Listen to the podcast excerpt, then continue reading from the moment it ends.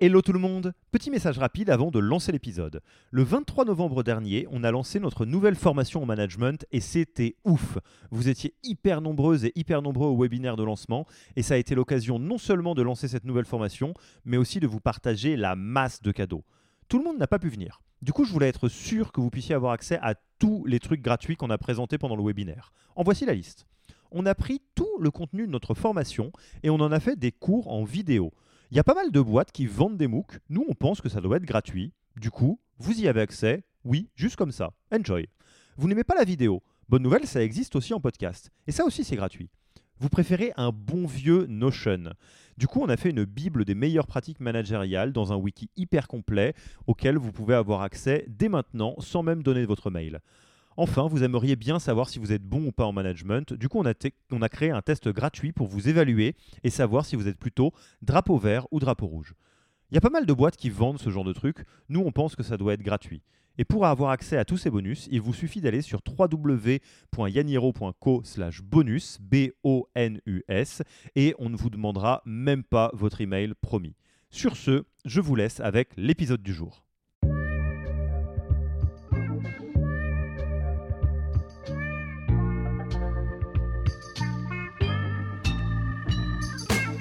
Bonjour et bienvenue dans le podcast du Human Factor. Je m'appelle Alexis Eve et tous les mercredis, je vais à la rencontre des startups les plus véloces pour rentrer en détail dans les bonnes pratiques RH qui leur permettent de faire du facteur humain un levier de croissance plutôt qu'un risque. Toutes les semaines, on a euh, une heure avec les fondateurs qui expliquent pas mal de choses sur l'évolution du marché puisque tout va si vite qu'il faut régulièrement réexpliquer ce qui se passe. Le Human Factor, ce n'est pas qu'un buzzword. C'est aussi le nom de notre premier livre les clés de l'alignement entre associés, d'une organisation adaptée ou encore de la bonne relation à son travail, The Human Factor, c'est 100 pages de retour terrain des plus belles startups et de bonnes pratiques actionnables. Si vous voulez en savoir plus, allez tout simplement sur www.yaniro.co book, B-O-O-K. On met le lien dans la description de l'épisode. Pour l'heure, je vous laisse avec l'invité d'aujourd'hui et vous souhaite une bonne écoute. Bonjour Mathilde, comment vas-tu? Salut Alexis, très bien et toi? Euh, ça va, ça va. Écoute, euh, toujours euh, content d'enregistrer à distance. Hein. Là, cette fois-ci, c'est particulièrement adapté parce que je dis ça va, mais je, sors de la phase du Covid. Voilà, tout le monde a pu avoir le Covid. J'ai pas eu la version archi dramatique, j'ai pas eu la version asymptomatique non plus, mais donc je suis de très bonne humeur et je suis content qu'on se voit pas en vrai. Comme ça, je me dis que j'ai aucun risque de te de te transmettre la maladie. bah non, bah, content de savoir que ça va mieux, que tu en sors. Ouais, ouais, ouais, Bah, vous, vous, vous l'entendez, j'ai pas une petite voix de canard souffreteux, euh, donc, euh, et sinon, euh, j'aurais, décalé. Mathilde, je suis très, très, très content que tu aies accepté notre invitation sur le podcast du Human Factor de Yaniro. vous ne connaissez pas les coulisses, mais des fois, et c'est vraiment le hasard des calendriers, il y a un petit peu de temps entre le moment où on échange en se disant euh, tiens c'est super faut qu'on fasse un épisode et puis après il y a la vie qui passe au milieu. Euh, et, donc là avec Mathilde ça fait un petit moment qu'on échange et euh, ce qu'on se disait c'est que voilà là on, y va il y a, toujours des raisons qui font qu'au quotidien des fois ça peut être un petit peu chamboulé mais j'espère que tu rejoins ce sentiment de voilà ça va être sympa de prendre une petite bulle pour échanger. Et vous allez voir que c'est peut-être un tout petit peu connecté au, type, au titre de l'épisode parce que euh, bah, Mathilde, dans ton quotidien, euh, c'est la course, quoi. Ça, ça, ça, va vite. oui, oui, je suis désolée d'ailleurs de ma part de responsabilité dans le fait qu'on ait, mis du temps à se connecter et je me réjouis énormément. Et du coup, il faut se dire que j'aurai encore plus de choses à raconter puisqu'il s'est passé quelques mois, je crois, depuis la dernière fois qu'on s'est parlé. C'est exactement ça. Et puis, dans, dans, dans, dans, chez Sunday, quelques mois, ça, ça, vaut, ça vaut long. Donc, je vais peut-être peut-être commencer par te laisser à la fois présenter euh, Sunday et puis te présenter euh, toi de ce que tu fais dans, dans la boîte. Oui, bien sûr, avec plaisir, merci. Euh, alors, j'ai rejoint la boîte il y a un an, quand on s'est créé. Donc, Sunday existe depuis un an, depuis mars dernier officiellement. On s'est créé dans cinq pays en même temps. on est en Europe, en Angleterre, France, Espagne, et en Amérique du Nord, au Canada et aux États-Unis. Et, et on est passé de quatre personnes à ce moment-là, quand j'ai rejoint, à plus de 400 aujourd'hui. Donc ça a été une vraie aventure. Euh, C'était très très excitant aussi. très intense. Et j'ai rejoint donc sur la fonction de, People et Culture, donc Head of People and Culture. ce qui est chouette, c'est que j'ai pu rejoindre à un moment où ben, on avait encore très peu construit l'équipe, donc il y avait plein plein de choses, plein de fondamentaux et de fondations à mettre en place. Et, et j'ai eu cette chance de rejoindre à ce moment-là. Euh, je ne sais pas si tu souhaites que je me présente un peu plus euh, sur mon parcours. Bah, euh, je, déjà, je suis abasourdi comme à chaque fois que j'entends ça parce qu'on peut se le dire quand même concrètement que c'est insensé comme euh, comme euh, comme, comme mouvement quoi de passer de 4 à 400 en un an même dans l'environnement startup. Et, et, et peut-être pour euh, les, les, personnes qui connaissent mal Sunday et après on viendra effectivement parce qu'en plus de ça tu as des particularités de parcours hein, sur ton, ton job actuel chez Sunday. Peut-être donner un peu l'historique de d'où vient Sunday ce qui peut en partie expliquer qu'une boîte puisse entre guillemets avoir un décollage aussi vertical que, que Sunday parce que de mon expérience, ce que je disais, même dans l'environnement startup, c'est assez hors norme quand même comme, euh, comme euh, trajectoire. Non, tout à fait. Je pense que l'histoire euh, de Sunday explique pourquoi on, est, on a grandi si vite.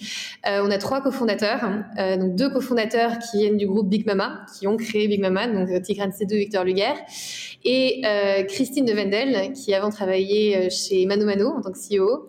Donc, ils se sont associés tous les trois pour lancer Sunday il y a un an parce qu'en fait, pendant la crise Covid, euh, Victor et Tigran ont développé pour Big Mama une solution de paiement en interne pour les restaurants Big Mama euh, qui permettait de dématérialiser le paiement, de le rendre plus rapide et qui répondait à plein de besoins aussi bien du restaurateur que euh, du client final. Et donc ça a tellement bien marché, ça s'est tellement bien passé et ça a eu des retours incroyables euh, qui se sont dit en fait il faut qu'on le mette à disposition d'un plus grand nombre de tous les restaurants, il faut qu'on en fasse quelque chose de beaucoup plus large, qu'on l'étoffe avec beaucoup plus de fonctionnalités également et, possiblement au-delà même de la restauration, il pourrait y avoir un, enfin il y a une vraie ambition en tout cas de, de rendre le paiement euh, aussi facile que possible, aussi rapide que possible.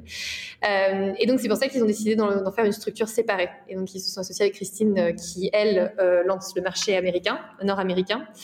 Et, et, voilà, pour, enfin ça c'est un peu l'historique du projet. Donc, bon, alors je, ça n'enlève absolument rien à la, flamboyante réussite initiale, mais c'est vrai que voilà, on a des, euh, des personnes qui ont déjà un petit peu de vécu dans l'entrepreneuriat et qui donc potentiellement peuvent avoir de quoi lever des fonds pour accélérer. Et en plus de ça, un produit euh, qui naît euh, d'un besoin interne. donc, en fait, quelque part, on démarre avec le product market fit. oui. En fait, on avait déjà un prototype qui fonctionnait avec des chiffres, avec des résultats concrets de ce que ça a pu amener en termes de fluidité de satisfaction, d'augmentation de, des tips, par exemple, pour euh, les restaurateurs. Donc, il y avait des vrais chiffres à l'appui. Et puis, il y avait effectivement beaucoup d'investisseurs euh, connus qui avaient déjà investi chez Big Mama ou, euh, ou juste le fait d'avoir des parcours comme ceux de Victor et, Tigran aide également à, à, créer de la confiance. Donc, c'est un mélange de plein de facteurs, évidemment, qui explique pourquoi on a donc fait une belle levée de fonds dès le début, qui nous a permis de grandir dans cinq pays, qui est un des autres facteurs de l'hypercroissance. C'est qu'en fait, en lançant cinq marchés en même temps, même s'il y a pas mal de choses qui sont centrales et communes à, tous, à tous les marchés, il y, a, il y, a, toutes les équipes opérationnelles terrain qui sont à multiplier par marché. Donc forcément, ça a poussé cette hypercroissance également. Bon, écoute bol là-dedans euh, que euh, aux manettes, euh, toi, tu es un long parcours RH dans l'international qui te permet de, de, ça en te disant bah c'est bon, je connais, aucun problème. Alors évidemment, vous m'entendez un petit peu sourire, pas du tout, et s'il me permet de faire une petite transition sur bah, qui est Mathilde qui a relevé ce défi, quoi. Bah oui, tout à fait, avec plaisir. Euh, alors, déjà, j'ai entendu parler du projet très tôt parce que je suis la sœur de Victor. Donc, euh, même nom de famille, c'est, je suis sa sœur. Euh, ce qui était une chance euh, vraiment de, de, pouvoir en entendre parler à un moment où c'était donc une idée de lancer ça comme une structure séparée, euh, où il y avait vraiment tout à définir sur la mission, la vision, les, les valeurs, comment on allait incarner ces valeurs-là au quotidien. Euh, et donc sur mon parcours, pourquoi moi ça m'intéressait ce projet-là? Parce que j'ai vraiment aucun parcours en RH et aucun parcours en tech startup non plus. Euh, J'aime bien raconter la version la plus rapide possible du, de ce qui mis à emmener, mais donc j'ai un parcours euh, business. Et en sortant d'école, je voulais vraiment bosser dans le secteur de l'impact social. Donc j'ai rejoint beaucoup d'organisations internationales, j'ai bougé euh, un peu partout. Euh, Commission européenne, ONU, Banque mondiale. J'étais aux États-Unis cinq ans à Washington pour bosser à la Banque mondiale. et puis après, j'ai bossé sur beaucoup de problématiques de développement économique dans des structures privées. Donc Gallup qui fait des sondages d'opinion partout dans le monde. Et après, sur le terrain, j'étais au Kenya pendant deux ans, juste avant de revenir en France, en recherche. c'est important pour la, motivation qui m'a poussé à rejoindre Sonnet, en recherche en économie comportementale ou behavioral science. Donc, ça fait plusieurs années que je me passionne pour le fonctionnement du cerveau et donc, il y a plusieurs euh, angles que je prends pour m'y intéresser dans mon temps libre. Euh, je fais un master en neurosciences, je me forme en tant que prof de méditation, je fais des choses très, euh, très variées, qui sont des, angles différents du même outil qu'on utilise tous les jours. Et ça m'amène à, la question du mental well-being, qui est un sujet euh, certes très à la mode, mais qui est, est, clé et qui est au cœur de pas mal de problématiques, aussi bien de l'entreprise que de la jeunesse euh, en général en, France, par exemple, ou dans d'autres pays euh, très développés. Et donc, du coup, c'est euh, quand Victor m'a parlé de Sunday, il m'a parlé du projet de l'hypercroissance, de la, du projet business avec tel impact business. Il m'a tout de suite dit que le projet humain derrière était clé au succès de ce de, projet business euh, et qu'il allait avoir pas mal de challenges là-dessus. Et c'est ça qui m'a plu, c'est de réfléchir à comment amener mes connaissances et, toutes ces connaissances sur le hum, mental well-being et le, fonctionnement du cerveau au service de l'entreprise. Quelle est la responsabilité de l'entreprise là-dedans déjà, de définir ça? Et puis dans un contexte d'hypercroissance, comment, comment on peut travailler dessus? Et vous l'avez compris, c'est ce dont on va parler euh, aujourd'hui. Qu'est-ce qu'on peut euh, avoir comme apprentissage, comme clé pour arriver euh, bah, quelque part à structurer la fonction people et tout ce qui découle un peu de, bah, du bien-être des personnes qui sont dans un bateau qui va à 6000 à l'heure. Voilà, comment on fait du rodéo de licorne tous ensemble quand on est en train d'essayer de, sortir un truc aussi, aussi véloce de terre petit point de départ, euh, et je ne sais pas si tu seras d'accord avec moi ou pas, mais en tout cas, c'est ce qu'on a coutume de voir sur le terrain. Euh, faut jamais oublier que l'hypercroissance, c'est pas hyper naturel. Enfin, c'est quelque chose qui est assez euh, euh, particulier, très répandu dans le milieu tech et startup, mais qui est très très difficile à vivre et qui, par nature, par point de départ, on va dire que si on fait pas attention, si on laisse un peu voguer l'hypercroissance en, en, en, étant que du côté des chiffres, j'allais dire de la croissance, la position par défaut, c'est que ça va broyer tout le monde. Et c'est, ça fait pas des fondateurs et des fondatrices des horribles personnes. Euh, et ça, c'est un message que je voudrais vraiment souligner deux fois, c'est que euh, ça demande un effort énorme et, très particulier de justement arriver à structurer une hypercroissance euh, en arrivant à faire en sorte que tout le monde euh, arrive à être dans le train à la bonne vitesse, de la bonne manière, sans que ça se passe mal. Euh, d'où typiquement ta position et l'intérêt initial des fondateurs qui disaient faut qu'on structure ça d'un point de vue humain parce que ça va être hyper important. Donc peut-être d'un point de vue très concret de ce que tu as vécu ou de l'intention que vous aviez au démarrage, c'est quoi le plus important, le plus urgent d'un point de vue euh, people? C'est quoi les, besoins prioritaires et aussi les points d'attention? Parce que besoins prioritaires, on pourrait dire recrutement, par exemple, ce qui n'est pas faux, hein, loin de là. Mais euh, est-ce que tu peux nous en dire plus sur euh, voilà, où est-ce qu'on scrute vraiment, où est-ce qu'on met le poids de corps quand on est en train de, de s'intéresser à la partie people d'une boîte en hypercroissance? Tout à fait. Je pense que, enfin, je suis assez d'accord avec ce que, ce que tu as décrit. C'est, c'est pas naturel. Les croissances de l'humain n'est pas la même que celle de, l'hypercroissance d'entreprise. Euh, nous, l'hypercroissance, elle est vraiment euh, drivée et motivée par le business, c'est-à-dire par le fait qu'on a vraiment beaucoup, beaucoup, beaucoup de demandes. C'est une solution qui plaît. Euh, on veut toujours plus de fonctionnalités, etc. Donc déjà, je, je, enfin, il y a une il y a une logique à cette hypercroissance. Elle n'est pas euh, simplement souhaitée. Elle n'est pas artificielle. Non, elle n'est pas artificielle, elle est vraiment euh, guidée par un vrai besoin. On veut toujours plus de fonctionnalités plus rapidement sur le produit parce que on se rend bien compte que si on veut s'adapter à tel restaurant ou tel besoin, on a besoin d'ajuster certaines choses sur notre produit, donc déjà d'un point de vue technique. Et puis, euh, on a énormément de demandes, donc euh, aussi juste en termes de volume, de quantité.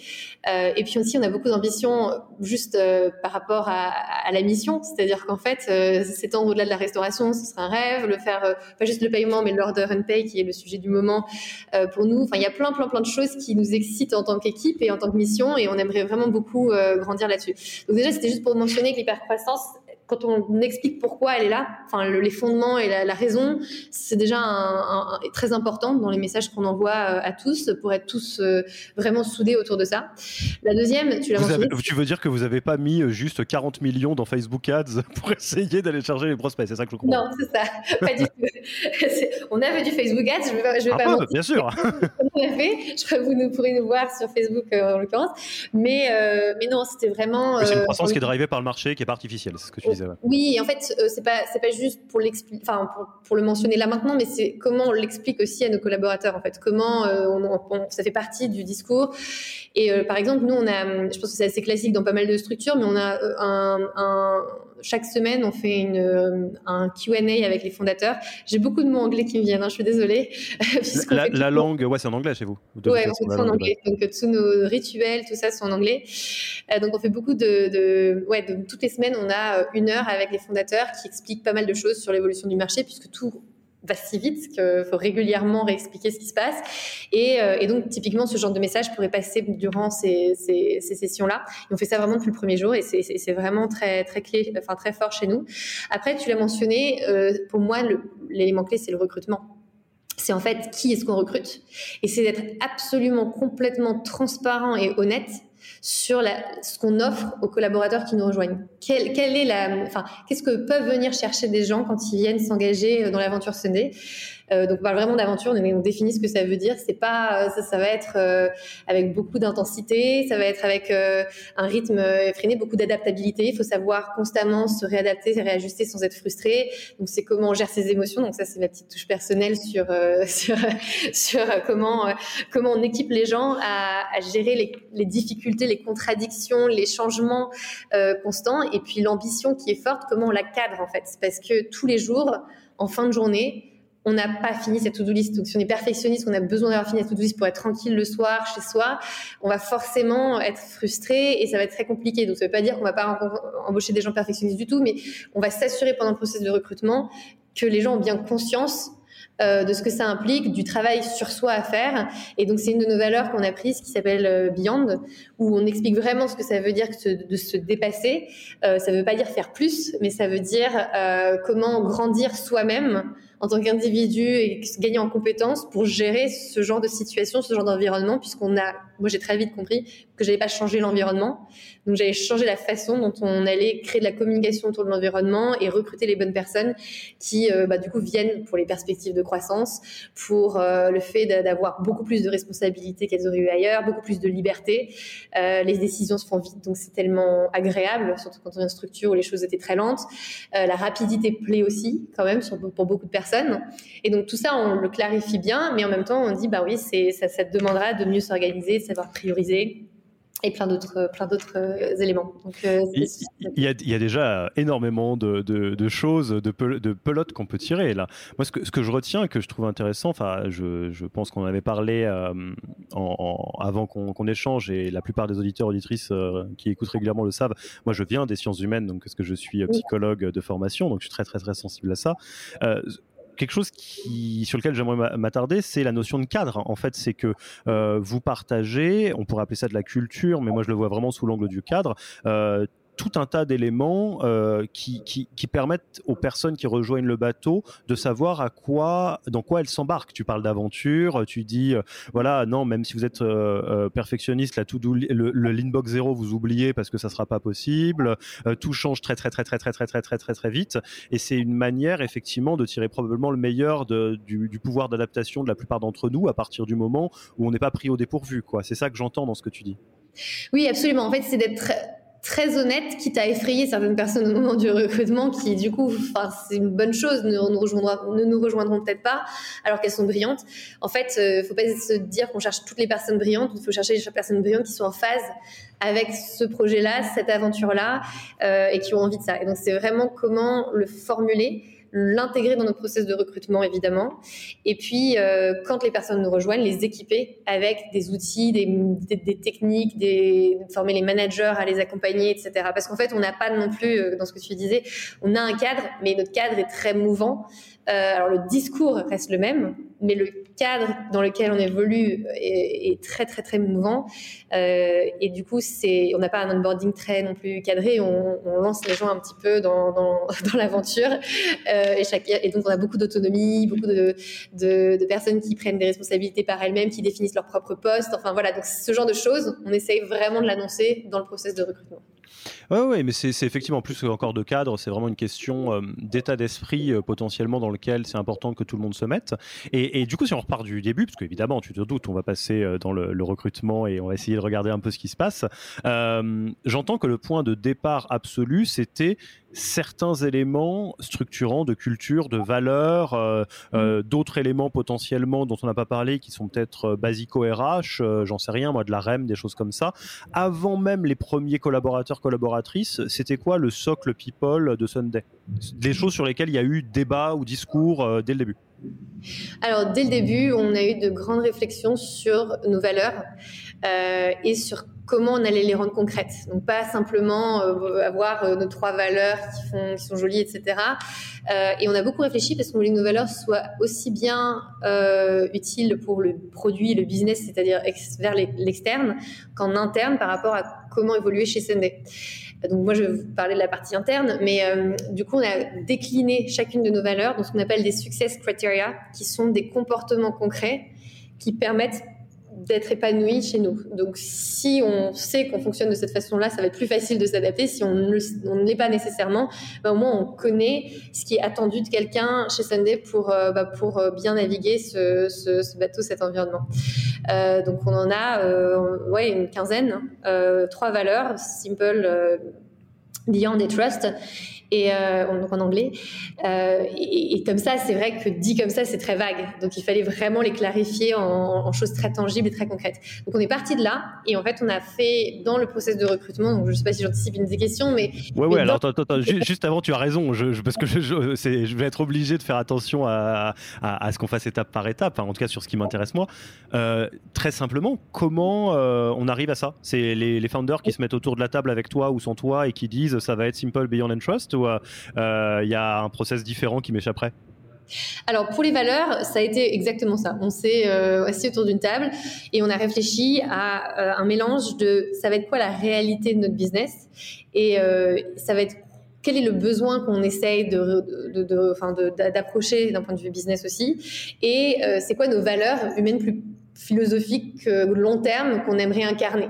Et donc on a pris ces différents éléments, on les a mis ensemble et on a, on a, voilà, comme tu disais tout à l'heure, la pelote de laine, on a déroulé le fil, on a réfléchi à, à, à qu'est-ce qui était pertinent à ce stade de l'entreprise par rapport à, nos prochaines étapes de croissance auxquelles, enfin voilà, on, est, on s'est vraiment projeté dans l'aventure qui allait venir euh, dans, l'année et euh, on a chacun eu plusieurs idées, différentes, on a trouvé ce qui était le tronc commun euh, et après voilà, c'est comme ça qu'on a filtré en fait aussi simplement. Très clair, très clair, c'est bon, tu peux continuer. J'ai ma, ma, curiosité assouvie sur cette partie valeur. Donc tu, parlais un peu de comment ça infuse le recrutement. On va commencer par là, effectivement. Oui, parce que du coup, il fallait le, enfin donc au début, on a recruté euh, des, managers, des leaders, enfin des personnes qui, quand on est cinq, euh, sont des, des, contributeurs individuels, comme on dit, et qui, euh, au fur et à mesure qu'on grandit, deviennent des managers et finalement des leaders de département. Donc on savait que c'était des, recrutements clés. Donc on a pris le temps de trouver des personnes très alignées avec ces valeurs et donc on les avait déjà définies. Et donc moi, je les ai convertis en enfin ce qu'on appelle une scorecard dans le recrutement. Hein, donc, quels sont les éléments à vérifier pendant le processus de recrutement? Et on a créé un terme que j'aime pas trop, qu'on essaie de renommer, mais on, parle de culture fit interview en fait. Euh, donc, c'est comment euh, on, on, fait un entretien avec cette personne qui n'est pas l'entretien de l'équipe même qui va travailler avec la personne pour ne pas être biaisé par les compétences techniques de la personne qui euh, souvent sont, à ce stade sont, sont forcément super et excellentes. Et euh, de se dire si cette personne va bien évoluer et s'épanouir chez nous est-ce qu'on aura plaisir aussi à travailler avec? Donc c'est un mélange des deux bien évidemment. Et donc la partie épanouissement passe par ces valeurs-là. Donc on les a euh, convertis en critères concrets pour le recrutement. Et, qu'est-ce qui fait Pourquoi t'aimes pas Culture Fit?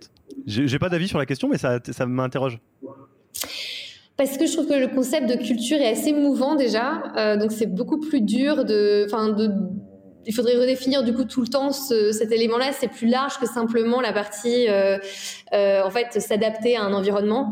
Et donc, je, trouve qu'il n'est pas tout à fait juste, en fait, ce terme. J'ai pas un avis très fort, on l'a utilisé depuis un an, hein, donc non plus, j'avoue que ça n'a pas été mon urgence de. C'est ce que j'allais te dire. T'as d'autres choses à fouetter a priori? Exactement. Mais c'est vrai que notre culture, elle s'est construite. Donc, typiquement, les success criteria, success criteria dont je parlais, en fait, on les a construits au fur et à mesure. On les a pas construits au tout début, quand on a euh, défini les trois valeurs, quand on était effectivement que quatre autour d'une table, mais on les a euh, élaborés sur les quelques semaines, mois qui ont suivi et qui, euh, on a vu pas mal de managers arriver, sur leurs propres équipes. Et sur la base de ça, on a observé ce qui marchait, ce qui marchait pas, ce qui faisait que, que bah, on était très performant en tant qu'équipe. Et c'est là qu'on a défini nos success criteria. Donc ça, c'est quelque chose qui a été défini à travers le temps. Et je pense d'ailleurs que récemment, on s'est fait la réflexion qu'il y avait d'autres success criteria qui devraient entrer en compte, possiblement certains qui n'étaient plus les plus pertinents. Et, pour autant, nos valeurs restent toujours les mêmes. Donc c'est vraiment, les, critères peuvent évoluer alors que les valeurs euh, restent très solides et très pertinentes dans le temps.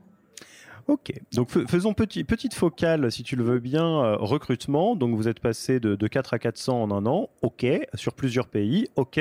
Euh, un, c'est quoi les outils qui structurent ça? Quand je parle d'outils, c'est un terme général. C'est est-ce que, je sais pas, basiquement, vous utilisez euh, le Canva de la méthode Who, parce que tu as parlé de scorecard, euh, de culture fit, des choses comme ça. Euh, est-ce que vous avez utilisé une suite logicielle qui vous facilite la vie jour 1 Et avant, bah, ça c'est les débuts, et après j'aurai des questions un peu plus précises sur comment justement on gère du recrutement en hypercroissance. Oui. Alors j'étais toute seule au tout début sur ce vaste sujet et je n'ai aucune expérience en recrutement.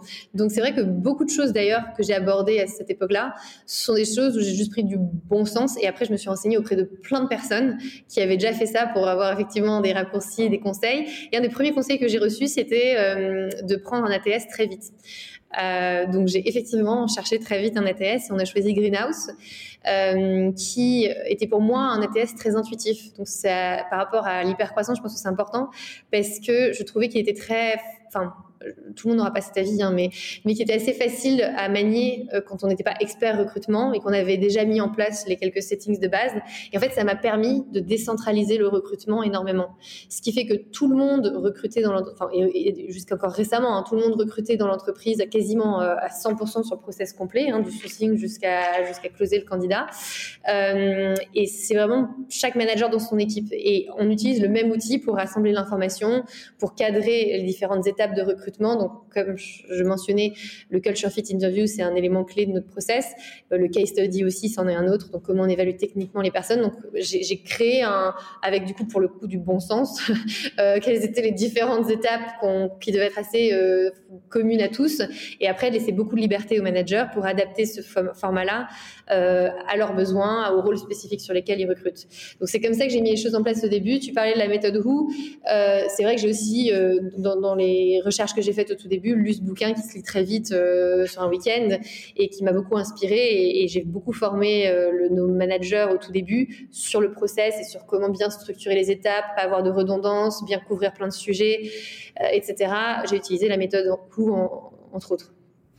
Ouais, ok. je, moi, je suis toujours ravi de voir comme forcément vu que je viens de la psychologie du travail, euh, comment euh, le recrute, enfin comment toutes les erreurs de recrutement qu'on peut faire en startup et enfin Yann Hiro n'y échappe pas, on a fait des erreurs de recrutement au début, euh, viennent du fait de ne pas utiliser les bonnes pratiques qui sont connues depuis des dizaines et des dizaines d'années. Parce qu'effectivement la méthode Who c'est pas révolutionnaire du tout, hein.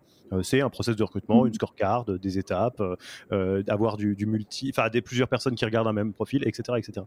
Donc là où ça va peut-être être plus particulier encore chez vous et où ça m'intéresse de voir par quel bout vous l'avez pris soit en stratégisant, soit de facto, parce que de toute façon, on, court après le train. Euh, deux choses. Un, tu en as parlé un petit peu. Comment est-ce qu'on arrive à réconcilier le besoin énorme de volume de candidates et de candidats euh, parce qu'il y a beaucoup de postes à pourvoir, avec le fait de faire le moins d'erreurs de casting possible, notamment en termes de culture fit. Ce qui est très dur, parce que euh, on pourrait être tenté de dire bon bah entre guillemets sur un pool de candidats et de candidats euh, qui est le même pour tout le monde et dans lequel il y a beaucoup de gens qui vont aller piocher, bah vous vous devez essayer d'attirer beaucoup de monde, mais en même temps ne pas aller trop vite en besogne ou de pas brûler les étapes, voire pire de brûler les personnes hein, en, en, mmh. prenant des mauvais castings qui vont pas se reconnaître dans l'aventure.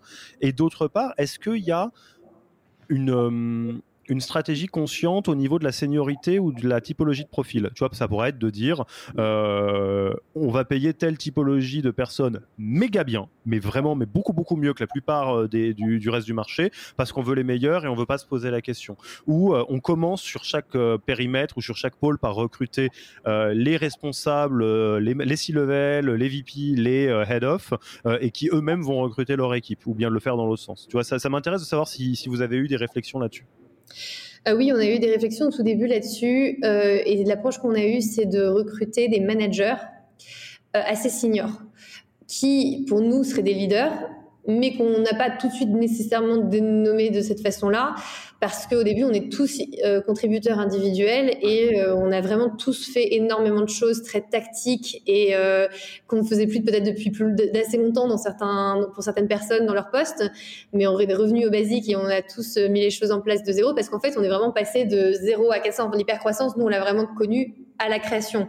On l'a pas connu après une première phase de, de développement, etc. Donc, on avait déjà ça en tête que les personnes qu'on recrutait maintenant devaient être leaders de demain pour constituer leurs équipes, euh, sans pour autant les dénommer euh, chief, VP. Enfin bref, on a eu très peu de, postes comme ça dès le début. Vous préparez la mobilité de demain, c'est incroyable. Bah, on préparait un peu, et puis c'était assez intuitif. enfin, je pense que c'était voulu, mais aussi relativement intuitif de se dire, on n'a pas encore travaillé avec ces personnes-là.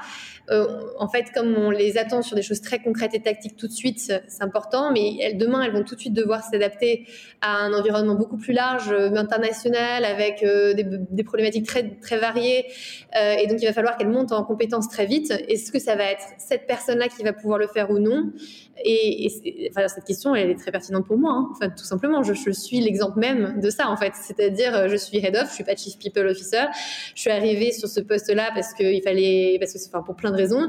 Euh, il y avait plein de choses à faire très tactiques, depuis la création de compte en banque, à la création d'entités, à la mise en place des payrolls, de plein de choses très très administratives, concrètes, que plein de probablement de head of people ou chief people officer ne sont plus amenés à faire dans leur euh, quotidien eux-mêmes, on va dire. Enfin, ils ont une équipe. Et, euh, en même temps, j'ai constitué mon équipe au fur et à mesure du temps. Et donc, la question, c'est est-ce que je vais avoir les épaules, le, temps d'adaptation, les compétences, l'envie de monter? J'interromps l'épisode une petite seconde pour vous rappeler que si vous voulez avoir accès à tous les bonus gratuits qui accompagnent notre nouvelle formation management, il vous suffit d'aller sur www.yaniro.co slash bonus. B-O-N-U-S. Sur ce lien, vous trouverez gratuitement toute notre formation en version vidéo MOOC, en version podcast et la boîte à outils du management Notion qui était jusqu'alors réservée aux managers conformés dans la version payante de notre formation.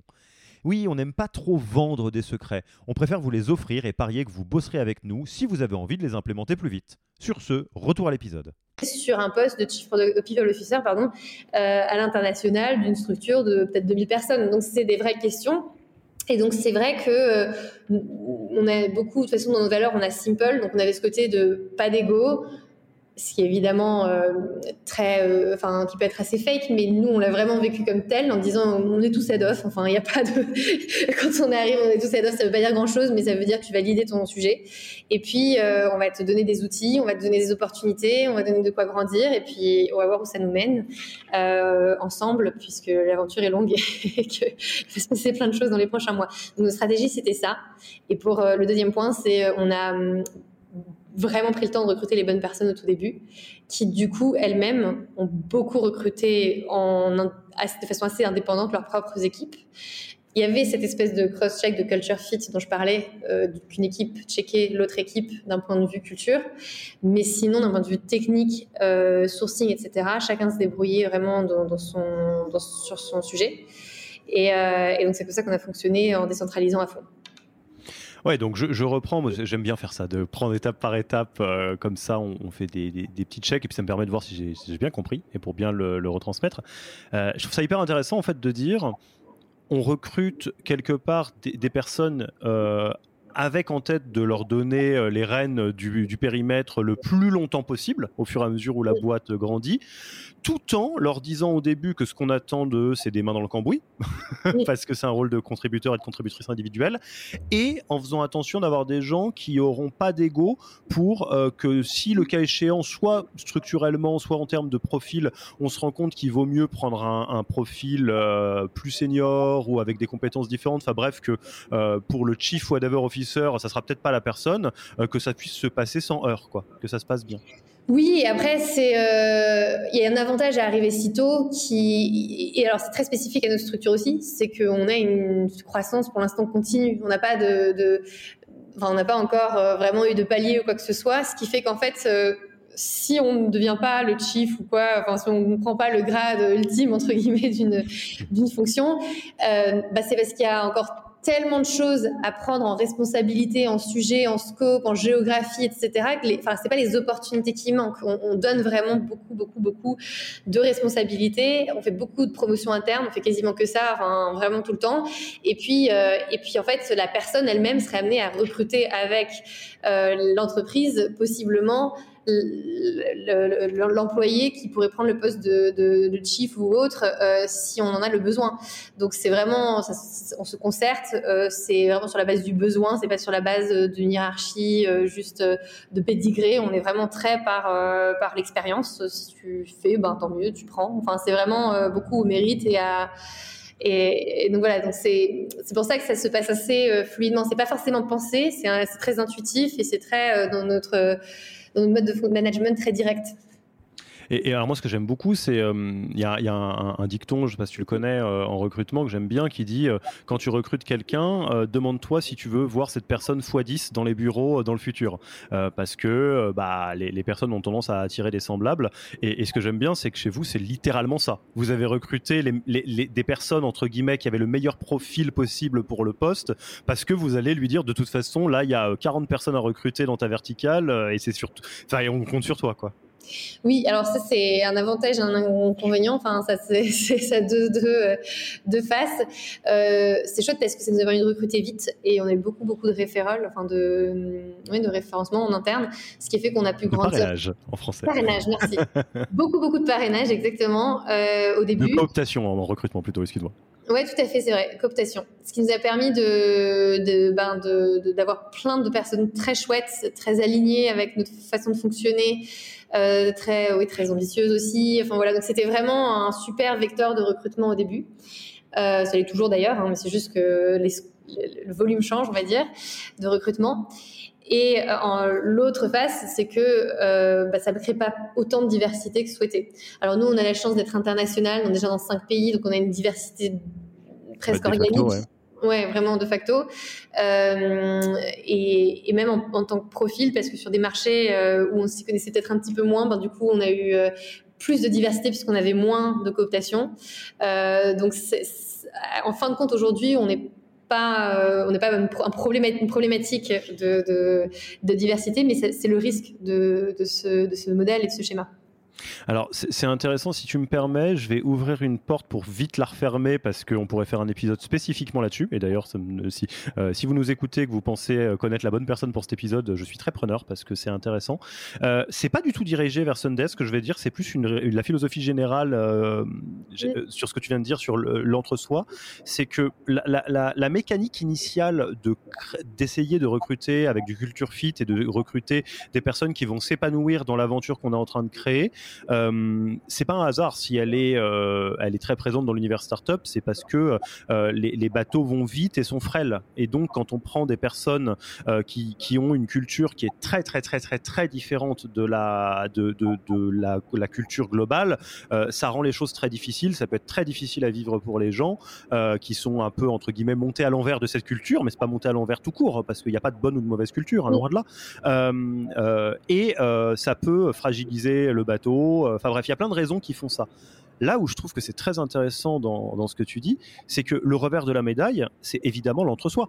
Euh, il y a des boîtes que, que je citerai pas, mais qui ont des réputations d'être des sectes. Euh, dans, euh, dans l'écosystème euh, startup international même d'ailleurs pas que français et, bref c'est un sujet sur lequel en, deux minutes même de manière philosophique vu que je vois que tu y es sensible ça m'intéresse d'avoir ton avis sans en faire un épisode entier parce que c'est assez c'est le revers d'une médaille qui a été choisie par le plus grand nombre pour des bonnes raisons. Donc dans la série, rien n'est tout noir ni tout blanc, on y est, quoi. Absolument, et, c'est le sujet du coup de la diversité en entreprise qui moi m'intéresse énormément, mais j'ai eu beaucoup de mal à m'y pencher jusqu'à présent parce que ça veut dire quoi la diversité en entreprise? C'est par défaut, on n'est déjà pas, enfin, on n'est pas euh, diversité complète, puisqu'effectivement, comme tu le dis, dans le processus de recrutement, on dit on veut pas de personnes qui euh, X, Y, Z, puisqu'elles vont pas s'épanouir chez nous.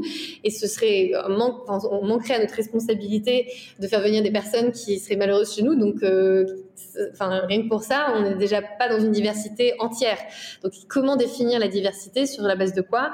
C'est de... Moi, j'ai pas encore répondu à ces questions. Pour être honnête, c'est un sujet, euh, j'aimerais beaucoup en parler avec des experts, parce que j'en ai pas rencontré tant que ça.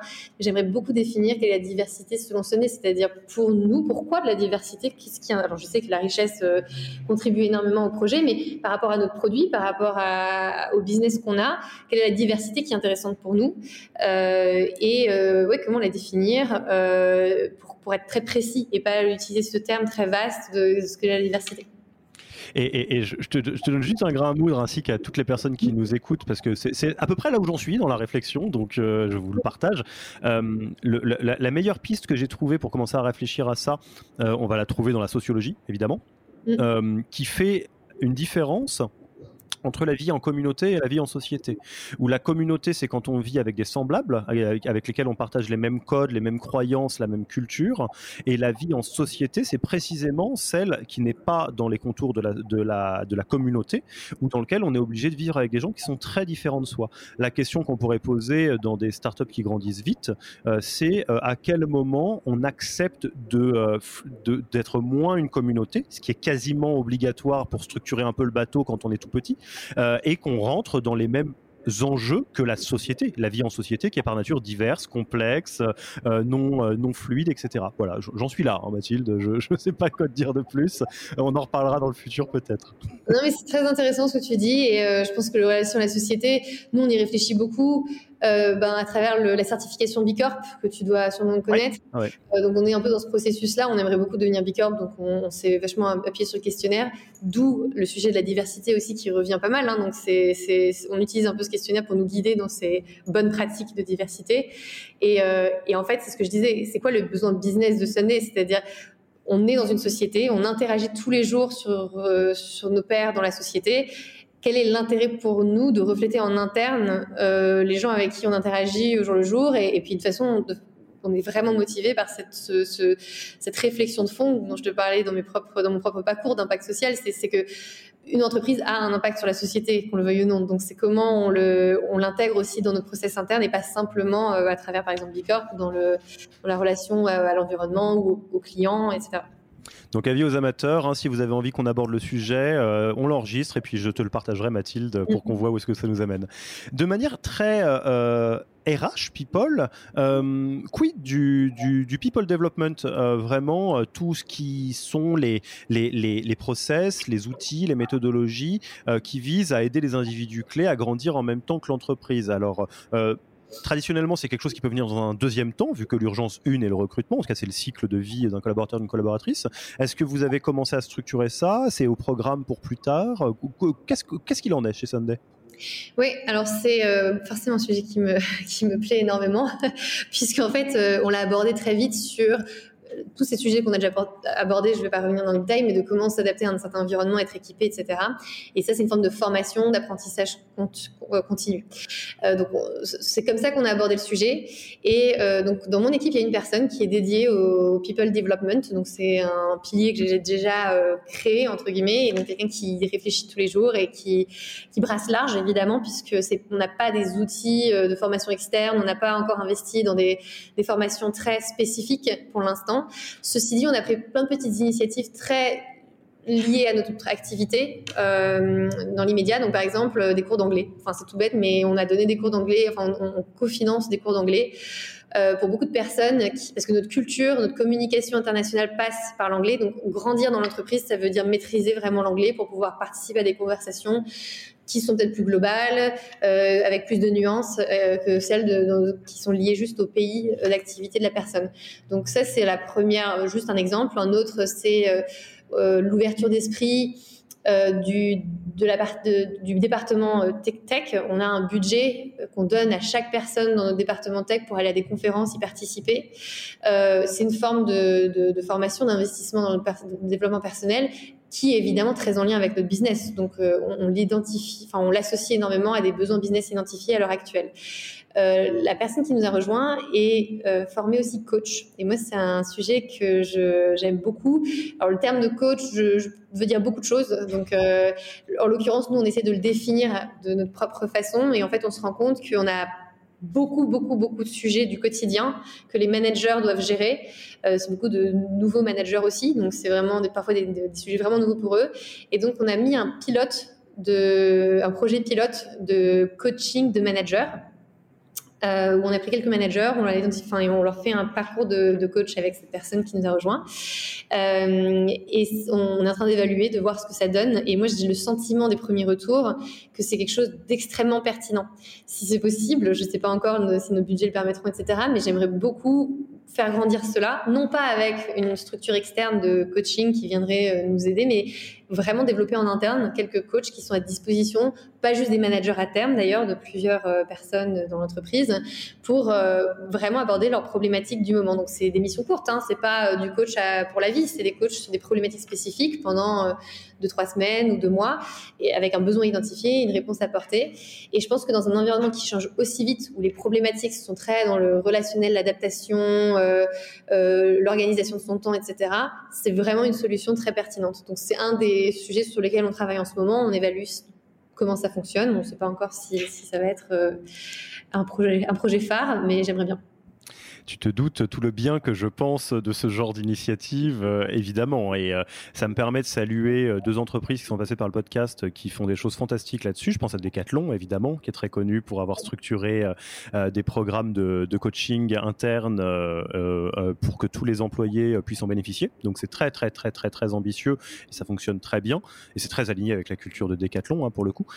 et Théodo, qui est moins connu, mais qui a fait beaucoup de choses pour justement euh, avoir du coaching par les pairs, euh, du coaching interne, euh, qui est un programme qui fonctionne vraiment très bien. Et ça me permet de saluer Marie Moulinier, si tu nous écoutes, voilà, de dire tout le bien que je pense de, de Théodo. Non pas que je sois juge de paix, mais je suis un enthousiaste de ce genre d'initiative.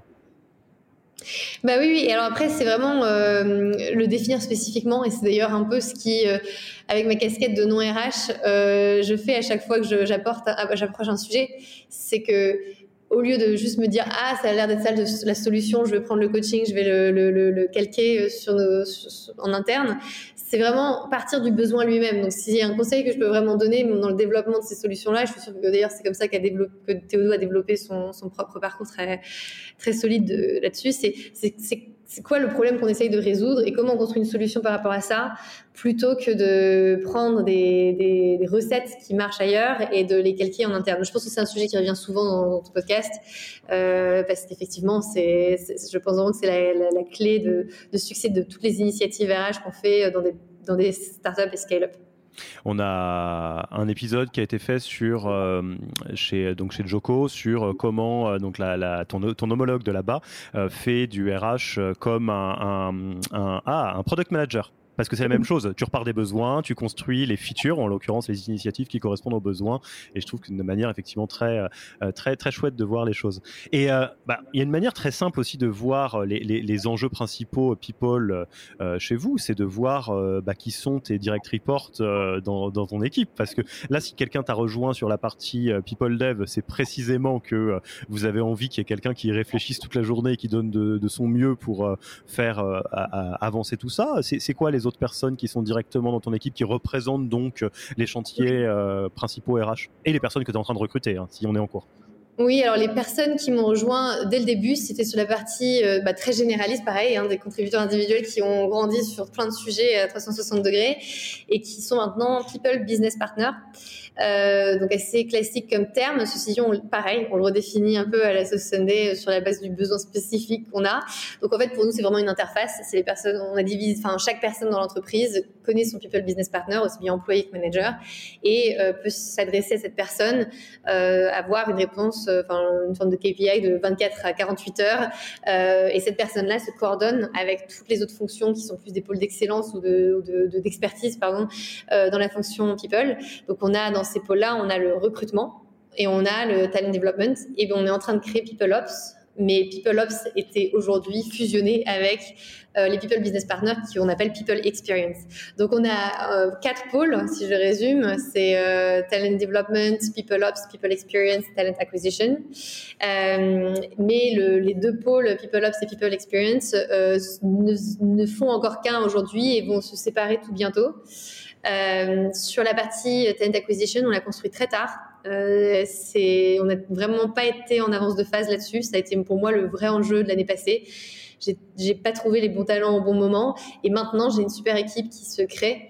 Euh, donc j'ai un head of euh, talent acquisition et, et trois, euh, quatre euh, talent, je dis trois, quatre parce qu'on est en plein de recrutement aussi, talent acquisition specialist qui gèrent maintenant nos recrutements de façon globale. On a deux people business partners euh, plus une personne qui est plus junior en people business specialist, on, dit du coup. Et puis derrière, on a euh, talent development manager. Ok, bah écoute, c'est très clair, ça nous donne une bonne euh, vue d'avion de, des, enjeux principaux sur lesquels vous structurez. Alors on pourrait parler de, beaucoup beaucoup de choses et j'ai je, fait exprès d'essayer de, de, nous balader un peu dans différents endroits de la croissance de Sunday App d'un point de vue people de toute l'expérience que tu as déjà eue, selon toi, c'est quoi les, risques d'un point de vue people quand une équipe, euh, une entreprise grandit si vite? Enfin, les choses trappent, quoi, les choses sur lesquelles soit vous vous êtes déjà pris les pieds dans le tapis en toute humilité et, vous, pouvez vous dire, bah non, mais c'est ça, c'est le genre de choses qui arrivent dans l'hypercroissance, il faut faire hyper gaffe. Soit des choses sur lesquelles vous avez été hyper attentif dès le début et vous pouvez un peu vous féliciter de dire, on a, on aurait pu euh, passer près du ravin si on n'avait pas fait gaffe, quoi. Alors, on a déjà beaucoup, enfin, on a déjà mentionné plusieurs, hein, donc je vais peut-être pas revenir en détail dessus, mais euh, je pense que l'erreur de recrutement, c'est un grand classique. Euh, recruter vite parce qu'on a vraiment besoin de quelqu'un et la personne a les bonnes compétences techniques et on va trop vite. Euh, on ne veut pas rigoureusement tout le processus. Donc ça, on en a eu quelques-uns, mais finalement pas tant que ça. Je suis assez agréablement surprise et je pense que ça repose sur vraiment le fait qu'on ait trouvé des super managers au début qui ont vraiment garanti le succès de ce recrutement à travers le temps.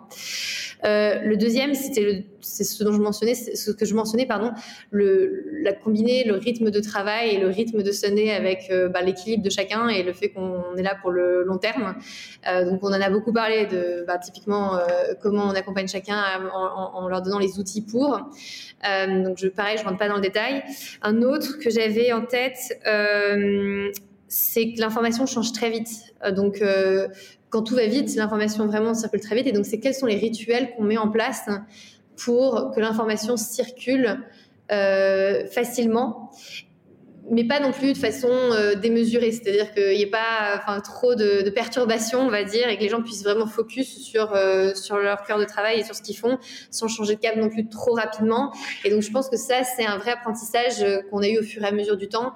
Euh, parfois, on, a fait, par exemple, sur le recrutement, on a déjà fait du, c'est en anglais, on le dit à nouveau, mais du stop and go, où, euh, où on a d'un coup arrêté, et puis après, on a tout relancé, et ça, en l'espace d'un mois, et c'était une perte forcément d'efficacité de temps.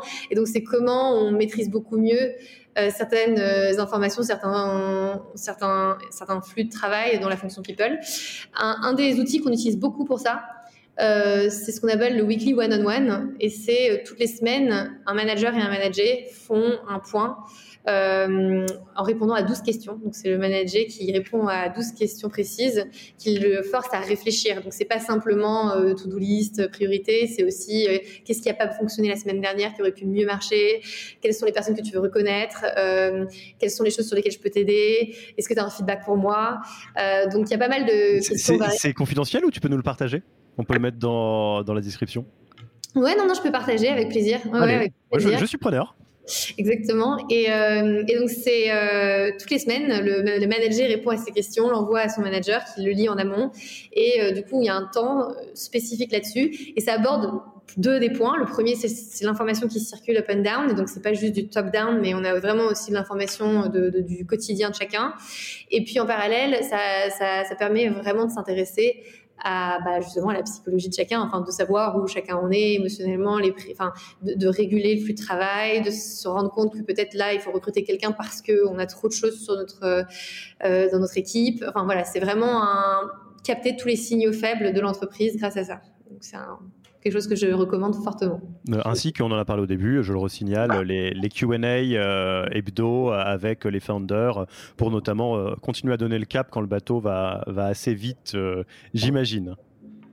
Exactement, c'est ça, les deux grands rituels qu'on a en termes de communication. Ouais. Tout à fait. Il y a quelque chose qui me frappe et, que je voudrais partager, mais moi ça me plaît bien. C'est j'ai le sentiment que euh, quelque part, euh, il n'y a pas de recette particulièrement exotique comme on pourrait s'y attendre. Des fois, on voit des animaux start-up, on se dit, euh, tu sais, on a été tous biberonnés au Google euh, qui, ou, à des boîtes qui révolutionnent complètement tout. Et là, j'ai l'impression que sur le début, ce qui fait que ça tient, c'est quelque part des outils ou des bonnes pratiques euh, qui sont à minima accessible à tous, qu'on a tous entendu, mais par contre le faire rigoureusement, le faire vraiment. Tu vois, genre, genre les one-to-one weekly, tout le monde sait qu'il faut le faire, mais combien de fois on entend des managers qui disent ouais, mais alors ça, on a été obligé de le faire sauter parce que, alors qu'en fait non, c'est hyper important, surtout quand la boîte grossit vite, quoi. Oui, on été confronté à ça, on l'est toujours d'ailleurs. Euh, et c'est euh, comment être euh, ferme sur ce qu'on pense être important, tout en n'étant pas euh, rigide. Euh, moi, mon but premier, c'était donc la valeur simple, c'est de pas créer un process qui soit inutile, qui prenne du temps. Voilà, donc c'est vraiment comment revenir vraiment à, la chose la plus ligne, la moins, euh, la moins encombrante. Et, et donc souvent, en fait, quand ça répond à un besoin, euh, bah, en fait ça marche et les gens le font. Et donc euh, souvent ça demande quand même un petit coup de pouce au début parce qu'il faut s'en rendre compte. Par exemple typiquement le weekly one on one, j'ai eu pas mal de mal au début à le mettre en place personnellement pour le faire bien. Euh, et, et, après deux trois semaines, c'était tellement impactant que en fait j'avais, je, ne me voyais plus ne pas le faire. Donc je pense que effectivement il y a un petit coup de pouce au début pour que les gens l'appliquent. Donc il faut être inspirant, faut, faut expliquer pourquoi, faut montrer par l'exemple. Je pense que l'exemple c'est très, c'est vraiment clé. Donc par exemple, euh, Victor, le, un des cofondateurs, toutes les semaines remplissait son weekly one-on-one comme s'il avait un manager à qui il le pour l'envoyait et il le publiait pour tout le monde. Donc c'est jusqu'au boutiste, euh, mais c'est intéressant.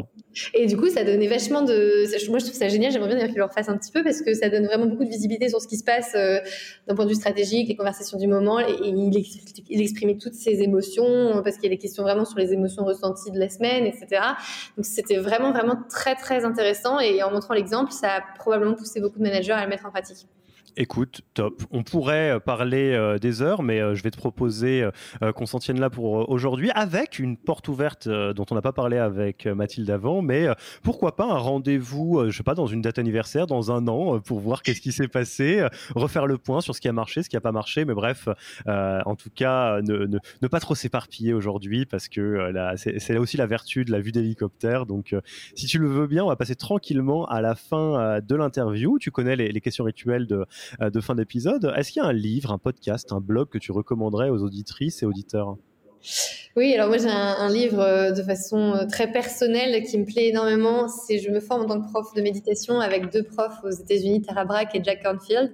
Et Tara Brach a écrit un livre qui s'appelle Radical Acceptance, qui, est, qui est vraiment une philosophie de vie et qui donne des outils très concrets à appliquer au quotidien pour euh, bah, justement gérer ses émotions, prendre du recul, euh, passer des périodes difficiles, euh, aider les autres, être dans la gratitude, enfin plein de choses qui me tiennent à cœur.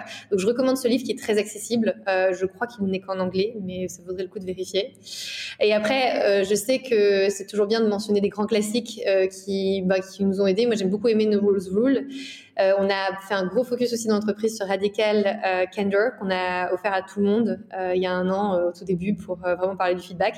Donc c'est des grands classiques, mais je, vraiment je les recommande encore. Vous connaissez ma marotte. Euh, si ça fait euh, dix fois qu'on vous dit de regarder euh, ce truc ou de lire ce truc ou d'écouter ce truc, faites-le. je pense qu'on peut pas faire mieux. Et je dois dire que moi, je commence à rentrer au stade où j'ai un peu honte. Il y a certains livres que j'ai entendus moi-même plusieurs fois que dont je ne me suis pas saisi. Mais bon, ça, ça nous aurait tardé. et enfin, tradition du podcast qu'on aime beaucoup, hein, la tradition de mise en lumière. Hein, c'est l'occasion de pouvoir dire tout le bien qu'on pense d'un de tes homologues, d'une de tes homologues, enfin de quelqu'un de l'écosystème euh, startup. Bref, à qui est-ce que tu passes le micro pour un prochain épisode du podcast? La personne sera dispo ou pas, ça c'est l'histoire qui nous dira. Mais au moins euh, de pouvoir lui passer euh, ce, micro comme un petit geste. Bah qui arrive en 44e position. Il y a déjà tellement de gens qui sont passés. Je suis très admirative de beaucoup de personnes, d'ailleurs, qui m'ont inspiré aussi il y, a, plusieurs mois quand j'ai commencé, je cherchais vraiment des conseils. Donc déjà, merci beaucoup à tous ceux qui sont déjà passés. en termes de qui j'aimerais bien entendre, j'ai entendu parler d'une boîte dans la PropTech, parce que mon mari bosse dans la PropTech, qui s'appelle Beanstock. eux ne me connaissent pas, hein, donc vraiment, je, ne connais personne chez eux. mais j'ai vu récemment qu'ils avaient recruté un talent acquisition spécialiste qui, je crois, est la première personne en RH. Je me trompe peut-être, je pense que la RH était très, et, est toujours très gérée par les fondateurs. Donc je serais curieuse de, je sais que c'est une super boîte, puisque j'ai pas mal d'échos sur, sur eux et leur évolution. Donc j'aimerais beaucoup entendre. Elle s'appelle Floriane Roche, je crois, je, regarde, d'entendre comment eux s'organisent. Je, je, me demande s'ils sont pas en levée de fonds. Enfin, je, je serais curieuse d'en savoir où ils en sont et comment ils abordent les sujets RH. Eh bien, Floriane, tu, ne me connais pas, tu ne connais pas Mathilde non plus, mais euh, nous allons te contacter parce que on est curieux. On est curieux et curieuse de savoir euh, ce qui se passe. Eh ben, écoute, un, grand merci euh, Mathilde pour ton temps, le meilleur pour la, suite des aventures de Sunday. écoute, c'est un vrai plaisir d'enregistrer avec toi aujourd'hui. Et puis moi, il me reste plus qu'à te dire à une prochaine peut-être, et en tous les cas, à très vite. Ben, merci Alexis, c'était un plaisir, vraiment. Merci beaucoup. Au revoir. À bientôt. Merci d'avoir écouté cet épisode. S'il vous a plu et que vous ne voulez rater aucun nouvel épisode, abonnez-vous à la newsletter en allant sur le site www.yaniro.co. Et à mercredi prochain pour le prochain épisode. Merci d'avoir écouté cet épisode. Petit rappel, si ce n'est pas encore fait, pour accéder à notre formation au management dans sa version gratuite, il vous suffit d'aller sur www.yaniro.co slash bonus, B-O-N-U-S. Vous y trouverez gratuitement toute notre formation en version vidéo MOOC, podcast et la boîte à outils des meilleures pratiques du management dans un Notion récapitulatif. Et on ne vous demandera même pas votre email, c'est promis. Profitez bien de cette formation gratuite et à mercredi pour un prochain épisode.